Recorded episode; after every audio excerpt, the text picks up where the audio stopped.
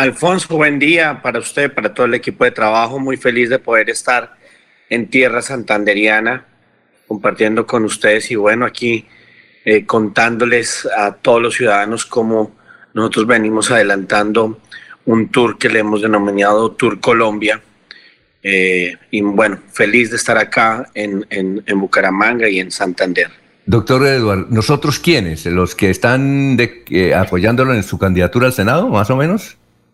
No, no, no estoy de candidato al Senado. Quiero, pues, eh, de pronto le voy a contar quién es Eduardo Rodríguez. Eduardo Rodríguez es eh, una persona que, o un ciudadano que se dedicó a hacer política hace algún tiempo, que nació en Aquitania, Boyacá, vecinos además, eh, que cuando apenas tenía seis años, eh, la violencia tocó a mi puerta porque pues mi mamá era una madre comunitaria, mi papá un humilde campesino de allí que sembraba cebolla larga en Aquitania, Boyacá. Eh, y mi hermano mayor fue asesinado por las FARC, por eso nosotros nos vemos obligados a desplazarnos para Bogotá a buscar oportunidades como miles de ciudadanos. allí estudió en escuela, colegio público, con un crédito del ICETEX, estudié Derecho en la noche y pues Alfonso, eh, yo soy un ciudadano que hace política fruto de las oportunidades, sin abolengo, sin padrinazgos políticos, pero sí con mucha vocación de servicio y cero vanidad de poder. Y por eso estamos nosotros presentando ante los ciudadanos, o mejor, construyendo con los ciudadanos eh, unas propuestas para presentarle al país el próximo 17 de septiembre, donde con 300 jóvenes lanzaremos nuestra campaña a la presidencia de la República y de esta manera ganarnos, eh, lo que queremos es ganarnos el corazón del partido y luego de los colombianos para poder liderar este país desde eh, la presidencia de la República. Oiga, doctor, entonces usted está para asuntos mayores, es otro de, dentro del uribismo, ¿no? De lo que diga el doctor Uribe, ¿sí o no? Más o menos del centro democrático, ¿cierto? Pues Alfonso, entre lo que diga eh, Uribe, Pineda, Avellaneda, Galvis, Caicedo y por supuesto los Rodríguez. Oiga, eh, doctor Edward, eh, hay cosas que uno dice, ¿por qué el doctor Iván Duque comete errores? Él es tan joven como usted, más es decir, más viejo que usted, usted más joven que él. comete errores tan, tan infantiles, diría uno. Bueno, ¿cómo es posible eh, que no haya sacado, no haya retirado a la ministra de Comunicaciones con semejante escándalo? y otra, ¿cómo es posible que nombre en una cuota importantísima dentro de la burocracia económica de Colombia, que es el Banco de la República, al doctor Carrasquilla, cuando, mire, entendamos que por él hubo casi siete meses de vandalismo en Colombia que se aprovecharon los vándalos de las manifestaciones contra la reforma tributaria. ¿Cómo es posible situaciones que uno dice, bueno, ¿por qué el presidente eh, hace esas, eh, eh, ¿Será que no analiza, no mide nombrar a un exministro de Hacienda? Puede ser un, tipo muy brillante, pero lo embarró y ante la opinión pública quedó mal. Hasta los amigos uribistas, sus compañeros, criticaron esa actitud. ¿Qué le está pasando al doctor Iván Duque? Pues Alfonso, mire, yo creo que a uno en la vida lo tiene que medir por los resultados y no obstante que uno puede equivocarse, que uno es ser humano, ningún gobierno es llamado a ser perfecto, tiene que evaluarlo por sus ejecutorias. Y hay dos preguntas que usted en buena hora trae. Y es, ¿por qué no se retira la ministra y por qué se nombra al doctor eh, Alberto Carrasquilla? Miremoslos en su contexto, si usted me lo permite. Uno, nosotros como eh, gobierno y como partido de gobierno hemos hecho el principal paquete anticorrupción de la historia de Colombia, donde acabamos la casa por cárcel para los corruptos, donde acabamos eh, la, o mejor, les extinguimos el dominio a todos los corruptos, donde hicimos pliegos tipo que permite pasar de uno a más de 53 proponentes en cualquier licitación pública. Eso es un gran avance porque antes solamente se lo ganaban los que tenían capacidad financiera o eran amigos de los bancos. Hoy se gana la pequeña y mediana ingeniería y construyen las mejores obras de este país, donde también nosotros exigimos que los poderosos los famosos congresistas y altos funcionarios del Estado tengan que presentarle a la ciudadanía su declaración de renta, pero además de su declaración de renta, de rendirle cuentas, donde nos enfocamos en algo que es muy importante y es en concluir, concluir y concluir las obras que antes quedaban como elefantes blancos y donde hoy en línea la Contraloría antes de un pago puede vigilar, eh, digamos que, por qué aquí vale 2.500 o 2.400 pesos un desayuno escolar y por qué en una región o un municipio aledaño puede costar 40 mil pesos eh, protegiendo los recursos públicos y evitando que se le pague a esos eh, corruptos eh, las platas de más y de esta manera atenten contra el patrimonio del Estado. Y le cuento todo esto porque yo me siento orgulloso también de haberle ayudado a liderar que en Colombia se evite la compra y venta de votos y de esta manera, por ejemplo, con una ley que nosotros hicimos, se judicialice a, excongresistas como Aida Merlano, que lo que hacían era comprar los votos y nosotros hemos dicho que el que, el que eh, paga para llegar siempre llegas a robar. No, no, sí, claro, doctor Edward, pero ¿qué tiene que ver eso con, con la ministra y con el doctor Carrasquilla? Todo este tema yo lo, se lo contaba ayer a la propia ministra, yo le decía, oiga, ministra, Usted es una mujer honorable, usted no se ha robado un peso, usted fue la que denunció, salga a dar explicaciones a la ciudadanía. No se la dé a los congresistas, no la dé en un debate de control político.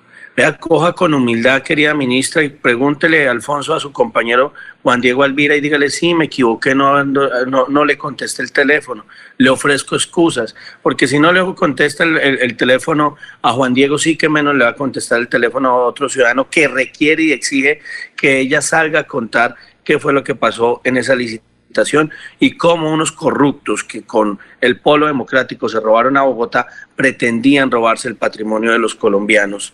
De esa manera yo creo que nosotros tenemos que juzgar a la ministra por sus ejecutorias, puede que se equivoque, pero es la ministra que denunció estos actos de corrupción y por lo tanto yo sí le he dicho, ministra, hágale y cuente con nosotros para acabar con esas organizaciones criminales. y en cuanto al doctor eh, Carrasquilla, eh, doctor Pineda, evaluémoslo. Hombre, Alberto Carrasquillo y hemos crecido al 17,3% y gran parte hace eh, o gran parte de ese crecimiento es a bajar impuestos como él eh, lo, o como el presidente Duque prometió y a subir salarios como lo hemos venido haciendo. A ver, Jorge. Con los buenos días para el representante Eduardo Rodríguez. Buenos días, Jorge, Jorge querido. Eh, así como se le da ese consejo a la ministra de las TIC con respecto a salir a los medios, a hacerle cara a, Juan Diego Elvira, a las mismas personas que están preguntando por la cara. contrato, el mismo, el mismo consejo no se le puede dar al ministro de Defensa para que salga a fumigar las 2.500 hectáreas de coca que vienen de como legado del gobierno anterior? Pues no son 2.500, son eh, nosotros pagamos a 225 mil, Jorge, sí. Eh, de pronto la, la, cifra se te equivocaste ahí.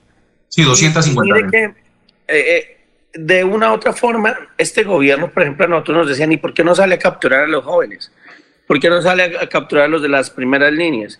Y mire cómo el gobierno se dedicó a hacer lo que le dice la Constitución y la ley. Y hoy tenemos 165 esas primeras líneas o mal llamadas primeras líneas que lo que hacían era vandalismo, que acababan acá con los bienes públicos y privados, donde acababan CAIS, donde acababan eh, los bienes de la Universidad WIS.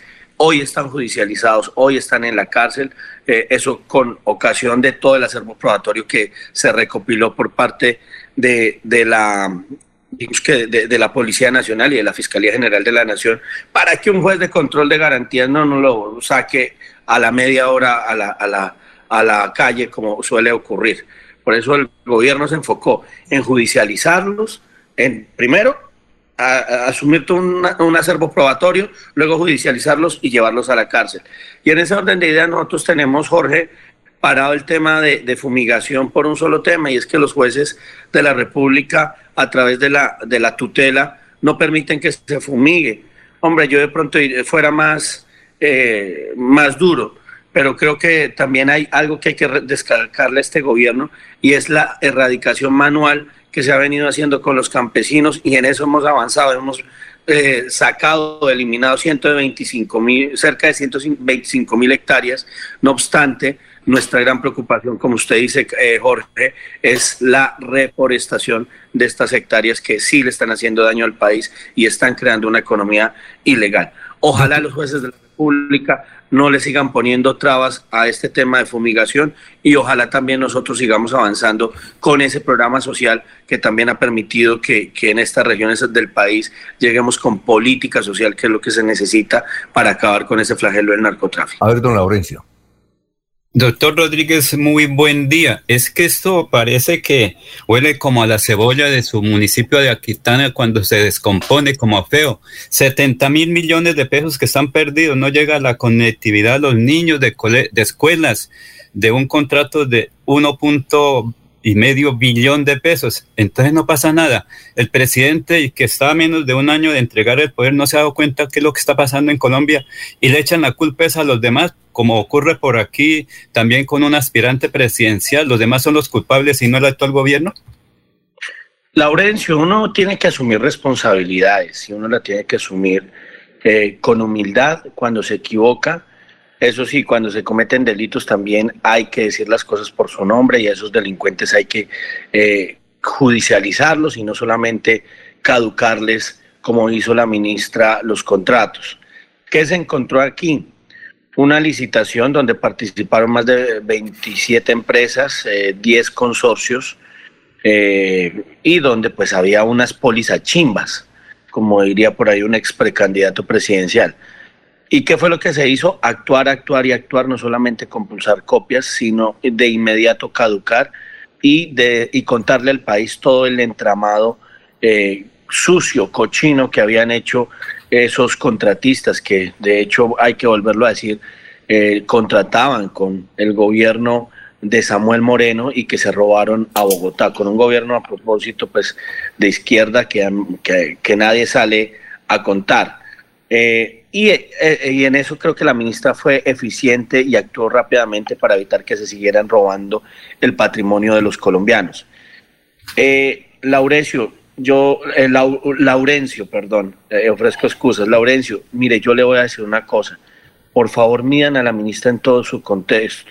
Y eso, esa es la, la, a mí no me, o mejor yo no hubiese salido en su defensa si la ministra hubiese sido del tape y tape pero la ministra fue del destape y destape y ha sido una mujer honorable, joven y, creo que en ese orden de ideas nosotros con el ejemplo mostramos que la corrupción en Colombia no paga y por eso nosotros hemos venido judicializando a estas organizaciones criminales y además en los próximos días, aquí le cuento Laurencio, eh, verá el país cómo estas organizaciones criminales inquistaron mandos medios para poderse robar la plata de los colombianos, que no se la permitimos y en buena hora nos dimos cuenta de que lo que querían era robarse la plata de los ciudadanos y sobre todo de algo que a mí me duele, Laurencio, de los niños de Colombia de las zonas más apartadas. Pero eso es lo que le daba la oposición para hablar y buscar votos en contra del centro democrático. Laurencio, Eliezer, vamos con Eliezer, Eliezer. Gracias, Alfonso. Al doctor Edward David Rodríguez, ilustre boyacense de Aquitania, tierra que me encanta porque tuve la posibilidad ya por la época de los 80. Lo, veo con la 10. Sí, señor, la 10 de Colombia ausente en nuestra selección, pero nosotros con todo el corazón puesto en ella. Doctor Edward. Doctor Edward eh, Rodríguez, eh, son muchos los candidatos en este momento ya en el tapete, los precandidatos a la presidencia de la República y un gran grupo de su partido. Eh, ustedes van a las regiones, tratan de conquistar el voto, de que la gente los conozca, pero no llegaremos a la instancia final que el candidato sea el que indique el expresidente Uribe. Eliezer, yo vuelvo y digo, no es el que diga Uribe, sino también el que diga Pineda, el que diga Gamba, el que diga Avellaneda y el que diga Los Rodríguez.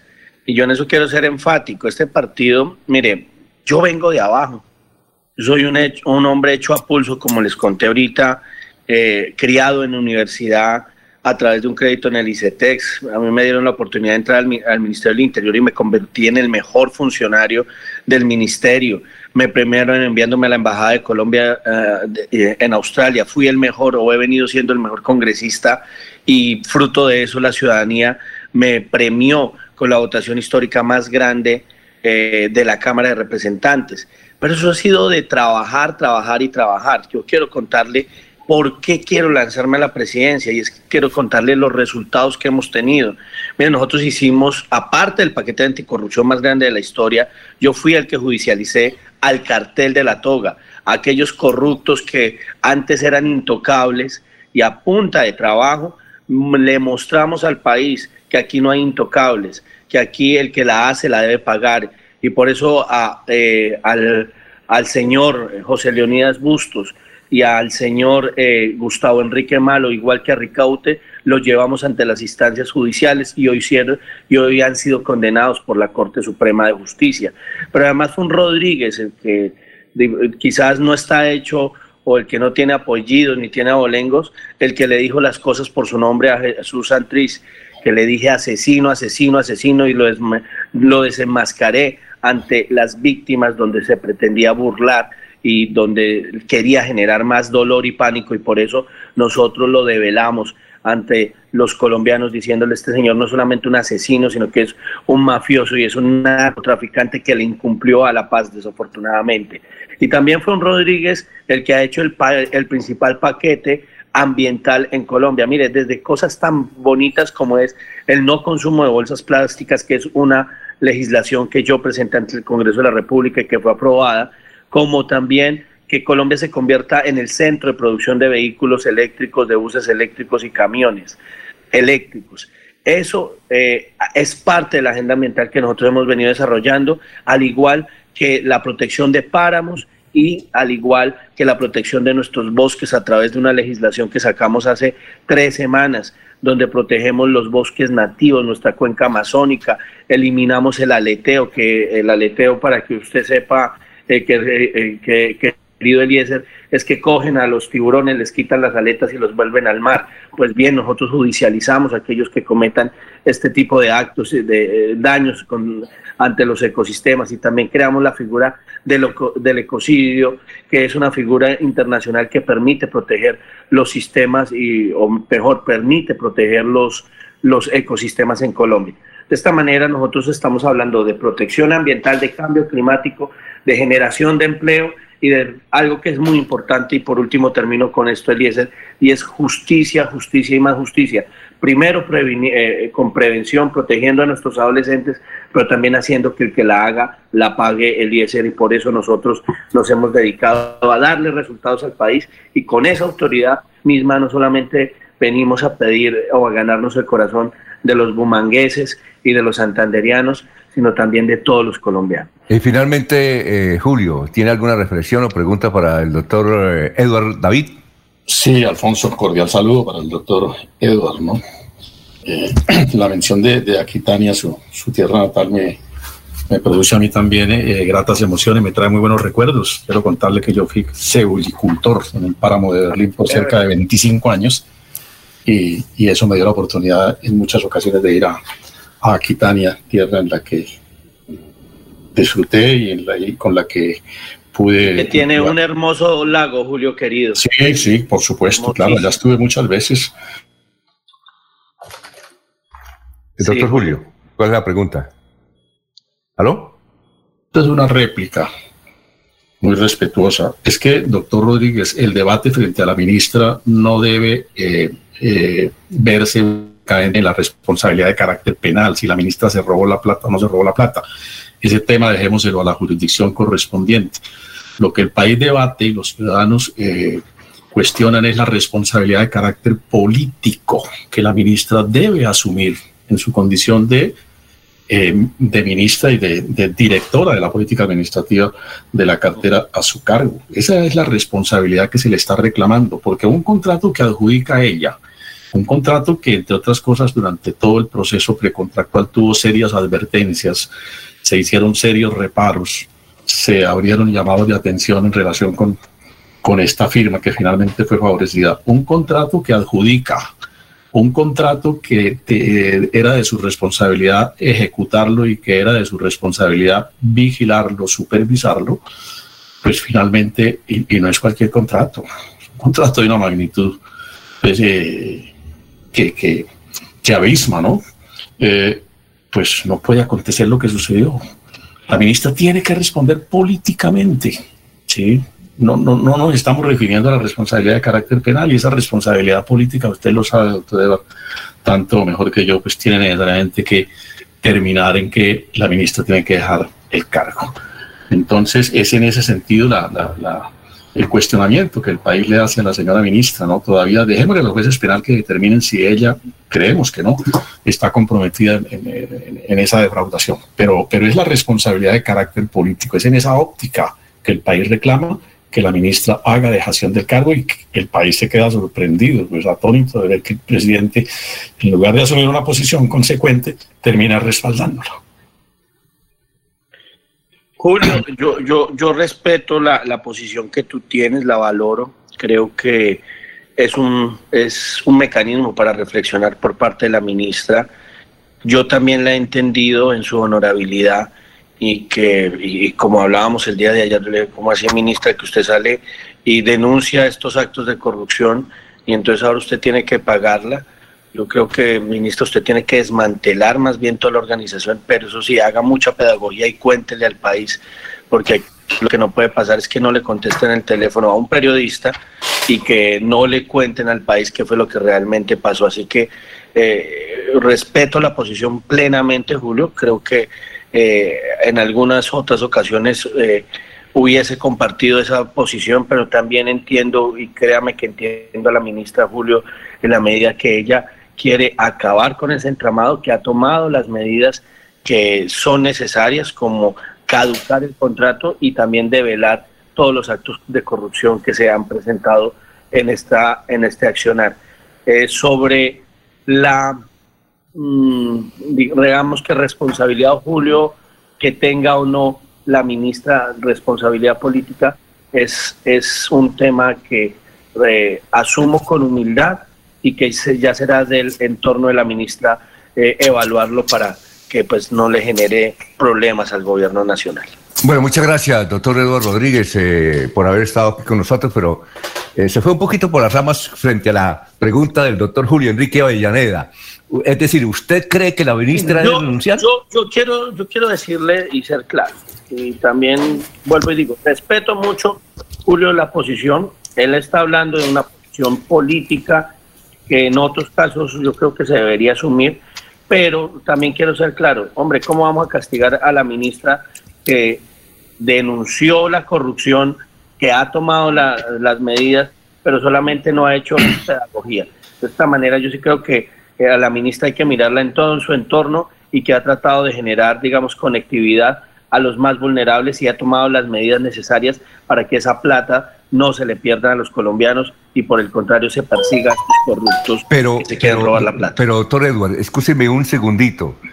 Eso cree usted y está convencido. Pero si usted mira la última encuesta de Galup, la ministra más peor calificada es la doctora Audenen. La ministra, vea que el pueblo colombiano el 80% piensa eh, eh, diferente a lo que usted piensa y a lo que piensa la ministra. ¿Cómo quiere usted ser presidente de Colombia con tener el pueblo en contra? Alfonso, uno tiene que... Eh, perdón, Alfonso, uno tiene que hacer mucha pedagogía, tener humildad y explicar y explicar y explicar para que la ciudadanía también tenga el otro contexto. El contexto es que, que han dado es que se robaron la plata, que no le contestaron el teléfono a Juan Diego Alvira y que esto es terrible. Por supuesto que es terrible, pero también hay que contar que fue la ministra la que develó este entramado, que ha sido la ministra la que ha cambiado y no le, no le tembló la mano en quitarles el contrato y de imponerlos ante la justicia. Ahí a la ministra también le puede acarrear un tema penal y fiscal, pero también asumió, y uno tiene que decir las cosas por su nombre, Alfonso querido, y es que la ministra fue la que develó la que le dijo a los colombianos que había un entramado criminal que quería robarse la plata de los colombianos.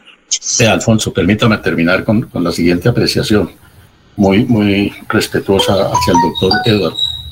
Doctor, la caducidad del contrato es un acto de ley. No había otro camino. Eso no es una decisión de la ministra como tal, es una imposición de la ley. Y la declaratoria de esa no puede eh, eh, presentarse como, como una acción para minimizar la, la falta de, diligencia y para eh, pretender ocultar la responsabilidad política de la ministra. No. Julio. Finalmente. Sí, no, no, no. Sencillo, pero también valórenos algo, Julio. Este gobierno, como le dije, fue el que más ha luchado contra la corrupción, el gobierno que puso a, eh, eh, o que cambió esa práctica corrupta, donde hacían las licitaciones a dedo y hoy pueden participar 10 consorcios, más de 23 empresas en este tipo de licitaciones. Y también, por favor, valórenos que eso también ha generado mucho desarrollo en el país porque ha cambiado las prácticas corruptas, donde antes simplemente lo que hacían era amañarse unos pocos para poder robarse la plata de los colombianos. Entonces, eh, eh, respeto mucho, vuelvo y digo, lo de, la, lo de la posición política, creo que es para evaluarlo y lo tiene que evaluar la ministra, pero también tengo que ser claro en que decir que aquí el que la hace la tienen que pagar y que nuestro legado a los colombianos es la lucha frontal contra la corrupción, venga de donde venga.